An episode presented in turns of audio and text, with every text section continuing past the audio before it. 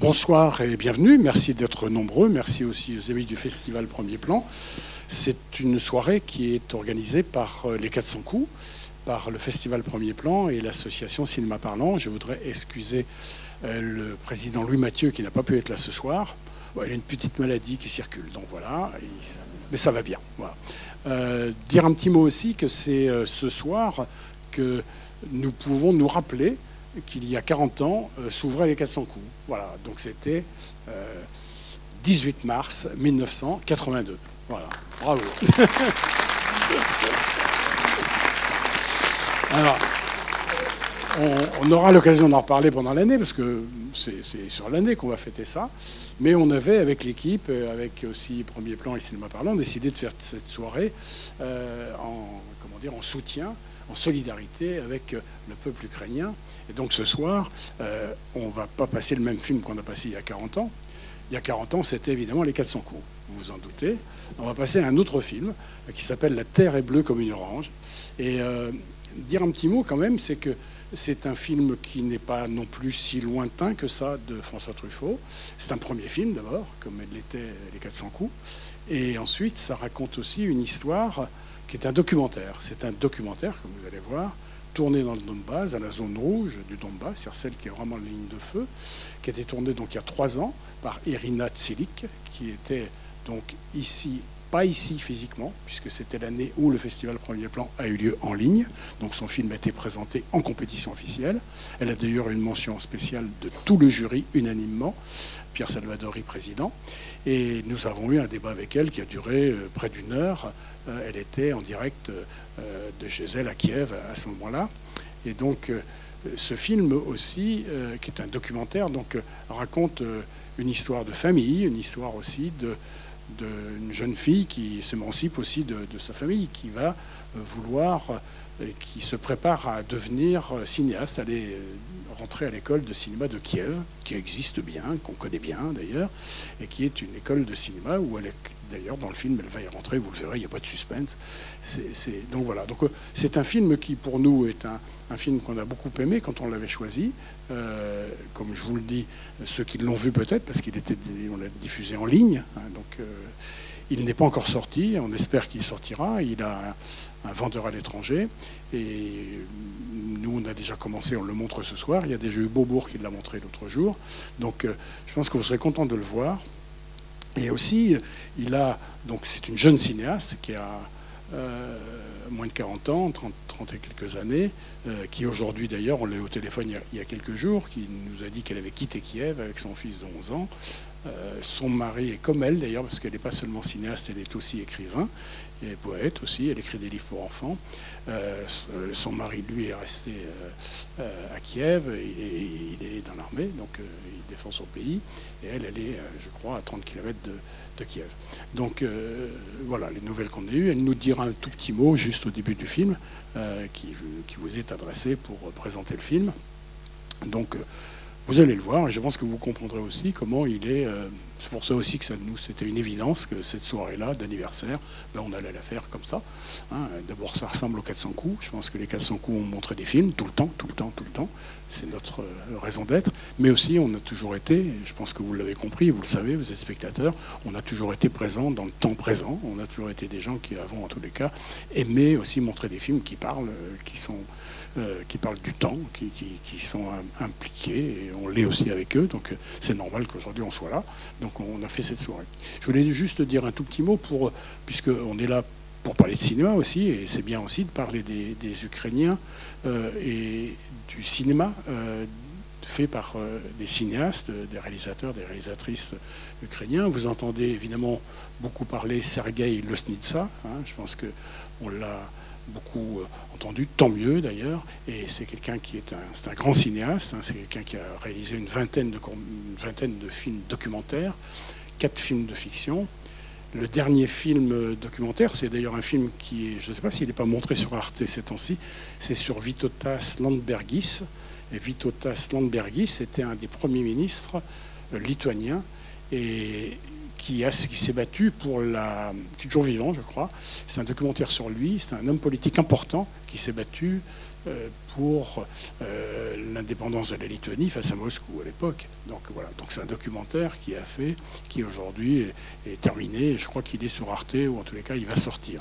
Ça c'est son dernier documentaire. L'autre film qu'il a fait, c'est un film de fiction qu'on a vu il y a trois ans à Cannes qui s'appelle Donbass. Bon, sur le Donbass, qui lui est une fiction, un peu d'ailleurs assez spectaculaire, assez irrévérencieuse aussi, euh, assez étonnante. Ce film est, sorti, on l'a montré ici. Donc euh, voilà pour euh, Losnitsa, qui d'ailleurs, lui, est ukrainien, qui vit plutôt maintenant en Allemagne depuis un certain nombre d'années, mais qui continue à travailler dans son pays. Il y a aussi un autre cinéaste dont vous avez sans doute entendu parler, c'est Oleg Sentsov. on en a aussi entendu parler pendant pas mal pendant pas mal de mois parce que Oleg Sentsov, qui doit avoir 45-48 ans, euh, est quelqu'un qui, euh, pendant la guerre de Crimée, c'est en 2014, euh, s'était opposé évidemment à l'invasion de la Crimée par la Russie et à ce moment-là a été arrêté, et non seulement arrêté mais emprisonné, et été emprisonné avec condamné à 20 ans de prison. il est sorti, je crois, il y a trois ans, il a eu le prix Sakharov il a fait une grève de la faim de 142 jours, je me souviens, dans tous les festivals, le festival de Berlin, le festival de Cannes, on parlait de lui parce qu'il était en grève de la faim. Il est sorti de prison maintenant. Euh, il est, euh, on le voit dans les photos, il, a pris son, euh, son, habit militaire et il est, il est à l'armée.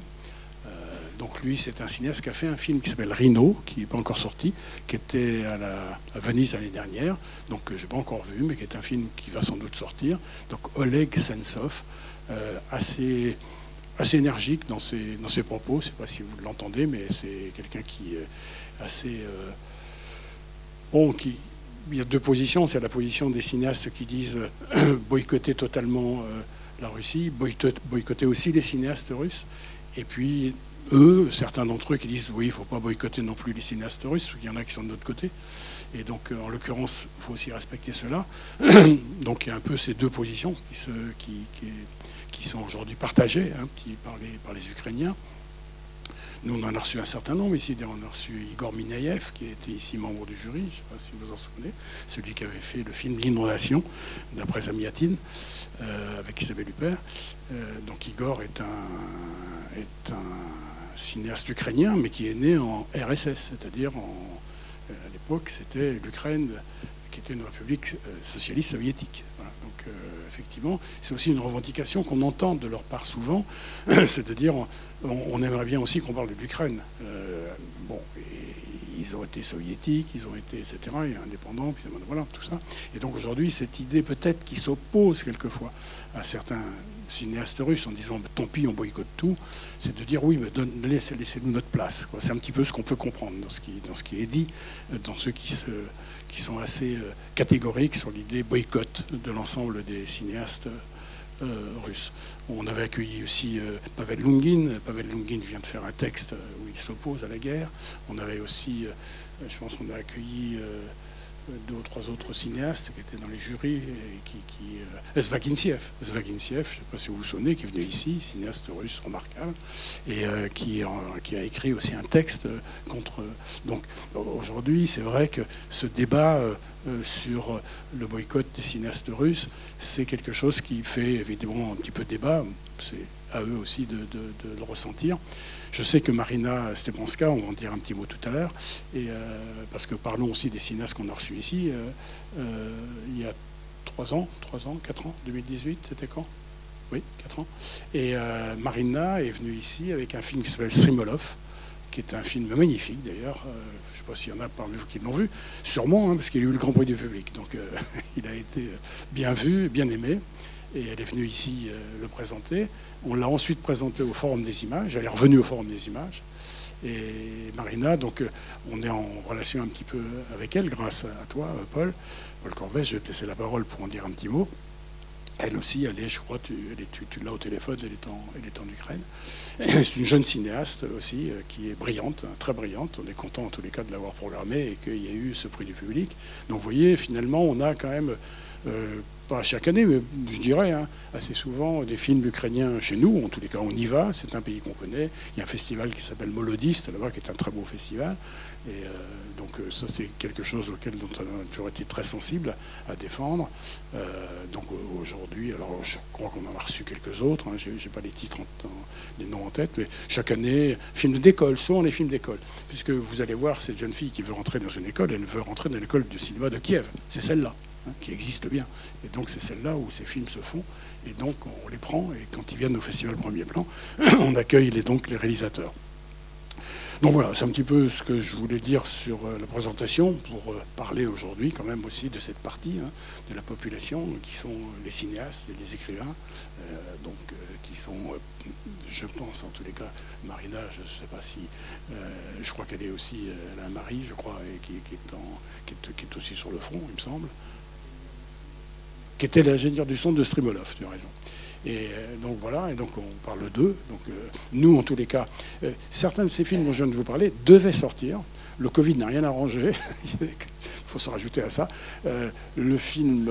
Ah oui, il y, en a un autre, c'est un autre garçon, dont je... Aliyev, Nariman Aliyev, qui a fait un film formidable qui s'appelle Sur les terres de Crimée, qu'on a vu à Cannes il y a trois ans. Euh, et là encore, euh, il va sortir. Il était prévu de sortir. À cause du Covid, il est emporté, reporté. Il n'est pas sorti. Je pense qu'il va sortir, donc on le passera ici. Ça s'appelle Sur l'état de Crimée. C'est un très beau film, passionnant, très, très, beau à regarder. Et là encore, ça parle de Crimée, etc. Euh, ils sont assez engagés sur leur propre pays, leur propre histoire. Voilà ce que je voulais dire. Donc maintenant, excusez-moi d'avoir été un petit peu long, mais je voulais dire aussi, Julien, ça me fait plaisir que tu sois là, parce que nous, on avait décidé effectivement que euh, cette soirée était une soirée qui, était pour vous, que vous voyez le film et qu'on pense à eux, mais en même temps euh, qui est aussi un soutien. Je sais, et c'est là Benoît Pilet aussi, je sais que la ville, la région, le département et même jusqu'à M. Macron qui est venu jusqu'ici, il m'a bien semblé il y, a deux, il y a deux jours, a bien montré aussi qu'on était un endroit, un département, une ville où on s'impliquait dans l'accueil des réfugiés. Donc je vais vous laisser en parler parce que c'est une, chose importante. Et je vous remercie d'être là. Je, remercie aussi Nicolas Dufetel qui est présent, qui est l'adjoint au maire. Et euh, merci de votre fidélité. Et puis je vais laisser la parole à Paul, Paul Corvès, qui a été euh, il y a deux ans, il y a quatre ans. Donc Paul, tu étais, euh, proche de, Marina Stepanska. Tu l'as traduit, je crois. Et puis tu, lui parles et il t'a envoyé un petit mot. Petit bon, ben voilà, voilà, bon ben voilà, je te laisse. Merci. Donc euh, Marina Stepanska est une cinéaste ukrainienne, ukrainienne comme on l'a dit, elle a 39 ans. Euh, elle a réalisé pas mal de films, notamment euh, Strimolov, comme l'a dit Claude Eric, ça, ça s'appelle La Chute en français, dont son mari était l'ingénieur du son. Donc c'est une famille de cinéastes vraiment. Donc ce film se place déjà euh, dans le contexte de la révolution du Maïdan, euh, donc 2014, et euh, elle l'a réalisé en 2017 il est paru en 2018. Euh, il a donc euh, ici même euh, remporté le prix du public, ce qui était très très bien pour Marina évidemment. Donc c'est à, cette occasion que je l'ai rencontré, puisque je lui ai servi d'interprète en tant que bénévole au, festival du premier plan. Donc depuis le 24 février, on reste en contact de tous les deux. Elle m'affirme qu'elle va bien, assez bien. Qu'elle et son mari ont accompagné leurs deux jeunes enfants jusqu'à Lviv, où ils ont été recueillis par leur famille. Un voyage de 540 km en 20 heures. J'étais une cinéaste, dit-elle, je ne le suis plus. Elle écrit ça dans son blog, que vous pouvez voir sur Internet. Cela me semble si futile actuellement, si dérisoire. J'ai des amis courageux, des cinéastes, qui tournent encore à Kiev. Cela me semble euh, euh, ces films qu'ils tournent euh, ne sont pas destinés au cinéma, mais au tribunal international de la. Je ne suis pas très courageuse, ni même très forte. Je les admire, ces cinéastes, mais je ne puis faire ce qu'ils font. Je suis chauffeur maintenant pour les enfants. Vous voyez les voitures qu'on voit aux, infos qui disent DT, hein, donc enfant, des grandes pancartes sur les voitures. Donc je suis chauffeur maintenant, quelqu'un qui par-dessus tout écoute les autres. Je travaille avec des enfants dans des groupes de parole afin qu'ils gardent un esprit affûté pour pouvoir survivre à cette nouvelle réalité. Le journal canadien euh, La Presse, un journal numérique, euh, a fait un article très, très long sur euh, Marina le 5 mars. Vous pouvez le consulter sur le net aussi. quelques courts extraits de cette, de cette interview. Depuis les années 2000, l'Ukraine développe son industrie cinématographique de façon très forte et devient un lieu de tournage de prédilection pour les producteurs russes. Marina elle-même a travaillé sur plusieurs films et a multiplié ses amitiés dans le réseau du cinéma russe. Les films ukrainiens, dont ceux de Marina, donc, se font remarquer dans les festivals internationaux, dont Cannes, Venise et Angers. Pas nécessairement dans cet ordre. Ces dernières années, dit Marina, je me suis éloigné de mes amis russes. Là, vous allez, retrouver ce que disait Claude Éric tout à l'heure, euh, ce fossé qui se fait entre, euh, entre les Russes et les Ukrainiens dans certains cas. J'ai pris conscience du fait que nous n'avions pas la même mentalité, que nous ne partagions pas le même récit, analyse-t-elle. Nous, les Ukrainiens, nous n'avons pas de maître. C'est une grande différence. Ce sont des amis proches, mais on dirait qu'ils vivent sur une autre planète. Dès 2014, elle avait déjà pris conscience du fossé qui séparait Russes et Ukrainiens. Certains cinéastes russes me disaient Mais pourquoi vous ne donnez pas le Donbass à Poutine? Je leur répondais Mais vous êtes fous, c'est mon pays. Et puis Poutine ne va pas s'arrêter au Donbass. Elle reproche à ses, amis, à ses ex-amis, comme elle le dit, à ses ex-amis russes, c'est ainsi qu'elle les appelle désormais, de se réfugier à l'étranger au lieu de se battre euh, en Russie, même s'ils risquent des amendes, voire jusqu'à 15 ans de prison. Malgré tout, Marina affiche une confiance indéfectible en l'avenir. Vous voyez, mes chers ex-amis ex russes, leur écrit-elle, même si je meurs demain, ce qui n'est pas si improbable dans les circonstances actuelles, je vais être OK, parce que je sais que les miens survivront et reconstruiront tout ce que vous avez bousillé, parce qu'ils le font déjà, parce qu'il n'y a pas de peur, parce qu'il y a du respect, parce que nous sommes tous l'Ukraine. Et dans son message que j'ai reçu hier, elle me disait de ne pas savoir si elle allait jamais retrouver sa maison à Kiev. D'autres souffrent bien plus que moi, dit-elle, et je vais relativement bien. L'Ukraine ne cédera pas. Merci Paul. oui, il fallait, tu as raison, ça lui fera plaisir. Et puis voilà. Euh, Julien Béconnier, en tous les cas, merci d'être là. Tu représentes, vous représentez pardon, la, Croix-Rouge. Et donc, comme je l'avais dit, on remettra la recette à la Croix-Rouge. C'est une petite chose, mais enfin, bon, c'est important. Et vous nous dites un petit peu aussi comment vous faites euh, votre travail aujourd'hui en direction des réfugiés, parce que c'est d'abord eux qu'on doit euh, supporter, soutenir, etc. Et peut-être aussi, qu'est-ce que vous faites là-bas? Je ne sais pas si vous êtes en lien aussi avec la Croix-Rouge en Ukraine, je suppose que oui. Voilà, je vous laisse en parler. Eh bien, déjà, merci beaucoup. Bonsoir à tous. Merci de votre présence. Et merci au 400 coups et au festival euh, Premier Plan pour cette initiative euh, et, l'organisation de cette soirée. Donc, effectivement, vous dire quelques petites choses sur la Croix-Rouge. Euh, tout d'abord, la première chose dont le public n'avait pas forcément conscience avant, mais qu'on voit aujourd'hui, c'est que la Croix-Rouge, c'est un mouvement international. C'est le plus grand mouvement qui existe euh, de solidarité et d'humanité au monde. Et aujourd'hui, on est vraiment axé sur l'action de ce mouvement. C'est-à-dire que dans chaque pays du monde, on a une société de la Croix-Rouge. Donc aujourd'hui, la Croix-Rouge française est en soutien de la Croix-Rouge ukrainienne, de la Croix-Rouge russe, de toutes les Croix-Rouges du coup qui sont limitrophes de l'Ukraine, notamment la Croix-Rouge polonaise par exemple. Et on a aussi des entités internationales qui sont présentes sur place. Le Comité international de la Croix-Rouge, qui est là-bas pour apporter toute l'aide médicale, toute l'aide alimentaire, mais aussi pour euh, demander le respect du droit international humanitaire. Et puis on a la Fédération internationale qui est là-bas pour coordonner l'ensemble de l'action humanitaire. Donc aujourd'hui, ben, notamment grâce à ce don euh, que vous allez pouvoir faire à la Croix-Rouge, c'est tout ce mouvement en fait que vous allez soutenir et qui peut apporter de l'aide directement sur place. Donc ça, c'est vraiment déjà euh, le plus important pour pallier à l'urgence. Et puis vous le disiez, du coup, nous, on aide aussi les réfugiés qui arrivent en France. Et sur la ville, sur le territoire départemental, on va en avoir un certain nombre. Donc le but, c'est à la fois de pouvoir les soutenir, de pouvoir les écouter, les orienter. Donc ça va au-delà de l'aide matérielle comme l'aide vestimentaire, l'aide alimentaire. Il y a tout le côté euh, psychologique aussi qui est très important aussi bien des parents que des enfants d'ailleurs. Et puis on est là aussi en soutien pour les angevins, les gens qui veulent se mobiliser, par exemple les citoyens qui accueillent chez eux euh, des réfugiés, puisque ce n'est pas anodin comme aide à apporter. Donc on est là aussi pour les soutenir. Et dans nos actions, on voit aussi beaucoup de solidarité. Notre rôle, c'est aussi de souligner les liens qui peuvent exister entre les peuples.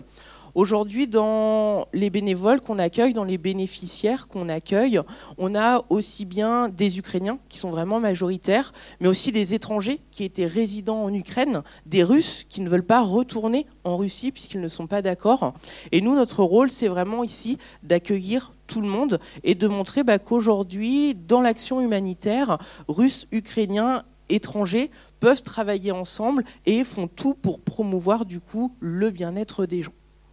Donc en tout cas, bah, de nouveau merci pour, euh, toute cette, euh, cette soirée. C'est un soutien euh, dont on a besoin effectivement tout de suite parce qu'il y a de l'urgence, mais il faut aussi avoir en tête que du coup, bah, ce soutien, il devra continuer dans le temps parce qu'on ne sait pas combien de temps le conflit va durer, on ne sait pas quand les Ukrainiens pourront rentrer chez eux. Donc l'idée, c'est vraiment d'être là pour les accueillir, pour les aider jusqu'au retour au pays avec des actions qui vont se déclencher dans un second temps. Ça sera par exemple le rétablissement des liens familiaux. Une des puissances du mouvement Croix-Rouge, comme on est partout dans le monde, c'est qu'on peut aller à la recherche des personnes disparues, recréer du lien entre les familles. Et puis on aura bien sûr aussi, euh, bah, pour tous les euh, citoyens angevins, les citoyens français, des actions de promotion du droit international humanitaire Qu'est-ce que c'est le droit international humanitaire? Comment est-ce qu'on peut analyser tout ce qu'on entend dans l'actualité? Donc ça, ce sont des actions qu'on va mettre en place au, fur et à mesure. Merci Julien. Merci. Merci. je voudrais donner la parole à, Benoît Pilet, qui est le maire adjoint à l'international, à l'Europe et, à toutes les actions qui sont mises en, en œuvre aujourd'hui par la mairie d'Angers, notamment. Et je pense que ça serait bien que tu nous en dises un petit mot très rapide, parce que je ne vais pas être redondant avec tout ce que j'ai J'ai vu des photos circuler il y a 40 ans, effectivement, tu avais plus de barbe et plus de moustache. Et un peu moins de cheveux blancs. Et puis moins de, la salle a été moins sympathique qu'aujourd'hui. oui, rapidement, et merci euh, Julien, merci aux 400 coups d'organiser cette soirée. la ville d'Angers, Angers-leur Métropole, aujourd'hui, a plus vraiment une fonction de coordination et d'aller chercher l'information, information qui manque beaucoup aux Russes pour savoir réellement qui est leur dictateur. Et la soirée de ce soir participe au fait que l'on parle de l'Ukraine, que des messages peuvent circuler. Ce qu'il manque beaucoup aujourd'hui, c'est le canal unique fait qu'il n'y a qu'un seul message. Plus il y aura de messages diversifiés, la culture y participe fortement, à un moment donné, ça passera.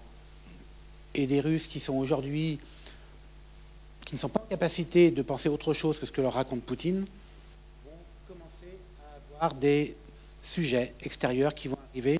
Et cette soirée est très importante pour, cela, en plus du don euh, qui sera fait à la Croix-Rouge, puisqu'on essaye de s'efforcer au niveau d'Angéleur Métropole, et ça peut être frustrant, vu l'élan de générosité angevin, national, européen euh, qui a eu lieu, d'essayer de, canaliser cette générosité, puisque, comme vous le disiez, il va falloir qu'elle dure. C'est un conflit qui risque de durer très longtemps, et j'arrive tout juste de Bruxelles. Ma fonction, elle est politique, donc moins opérationnelle, mais c'est d'essayer d'avoir le maximum d'informations le plus crédible possible auprès de différentes personnes. En l'occurrence, aujourd'hui, on avait euh, le président ukrainien, le premier ministre polonais et le coordinateur ukrainien qui est à Kiev, qui nous disait on a besoin de tout, mais ne vous improvisez pas, et il parlait à l'ensemble des élus européens, ne vous improvisez pas sauveur du monde. En Pologne, on n'a pas besoin d'être le plus grand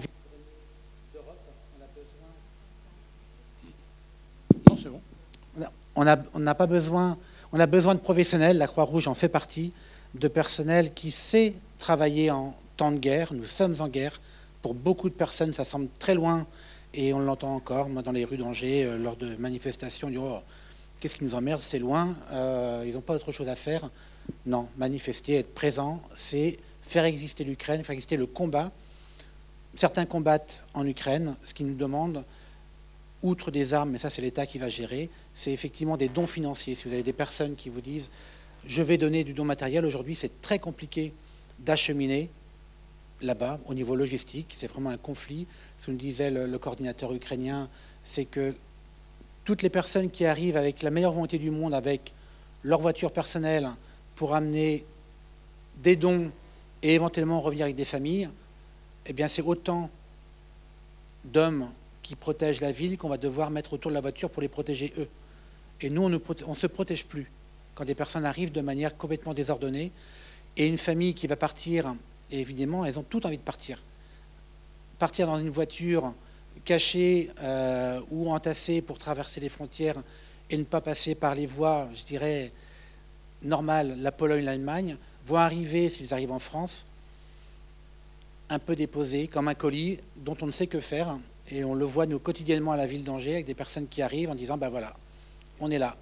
Sauf qu'elles n'ont pas été prises en main. Aujourd'hui, il y a une protection temporaire qui fait qu'une personne qui arrive, qui suit la voie classique, va avoir des droits à travailler, la scolarisation, les enfants vont être pris en charge tout de suite, l'accompagnement psychologique est primordial, il faut le faire de suite, et c'est toutes ces coordinations qu'on essaye de mettre en, avant, d'être redondant dans le discours, qui n'est pas toujours compris, puisque la générosité fait que, bah oui, mais moi je veux donner tout de suite, il va falloir donner longtemps. Et la, la mobilisation qu'il y a, il y a un conflit qui est à nos portes, d'un dictateur dont on espérait ne plus avoir euh, à le revivre ou à le vivre.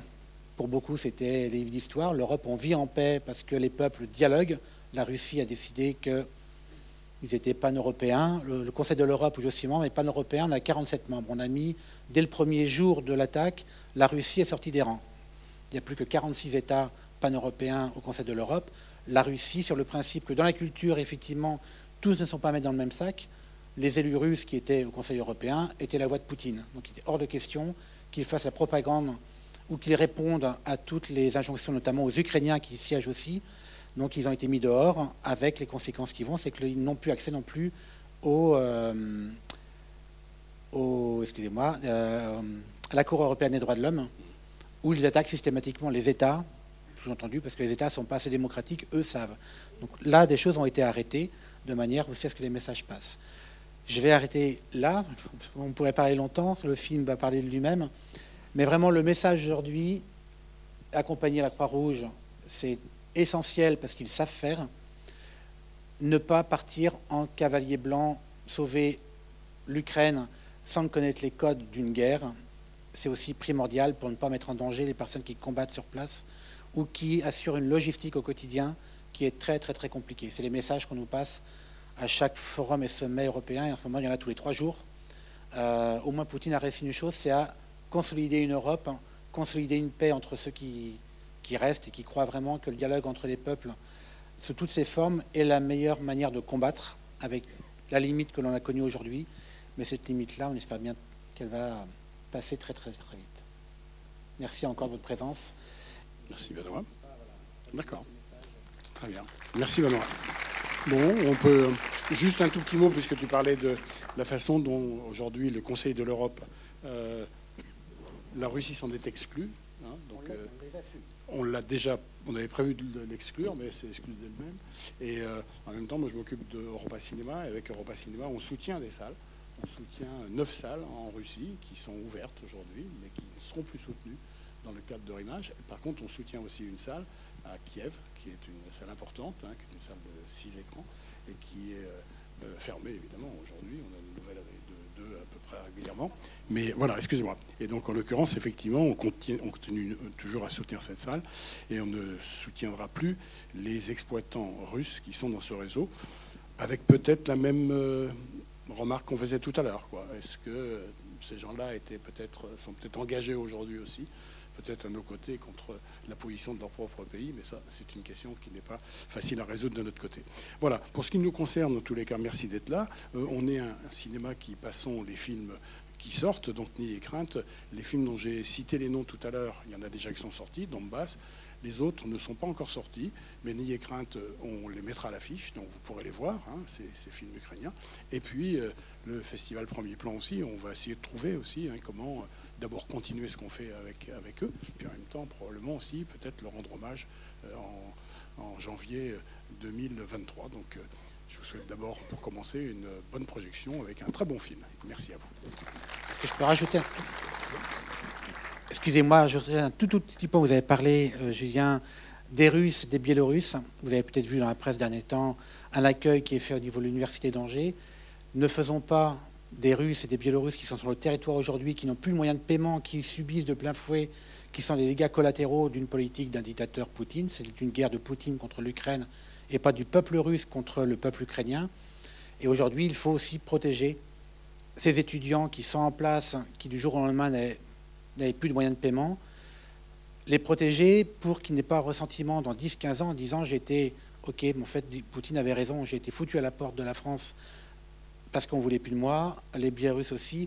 Donc c'est aussi accompagner cette jeunesse qui a voulu venir dans différentes universités d'Europe pour se former, je dirais quelque part aussi à, la démocratie, à notre démocratie, et être vigilant voilà, au message que l'on peut envoyer. On commence à avoir des petits signaux faibles de, personnes qui n'ont peut-être pas suffisamment pris de recul et qui commencent à invectiver les Russes du territoire, qui n'ont rien demandé, qui s'ils sont ici en tant qu'habitants ou étudiants, c'est bien parce qu'ils avaient une autre vision de ce qu'ils voulaient devenir et ne faisons pas d'eux les futurs opposants à la dictature alors qu'ils ils souhaitent rester sur le territoire.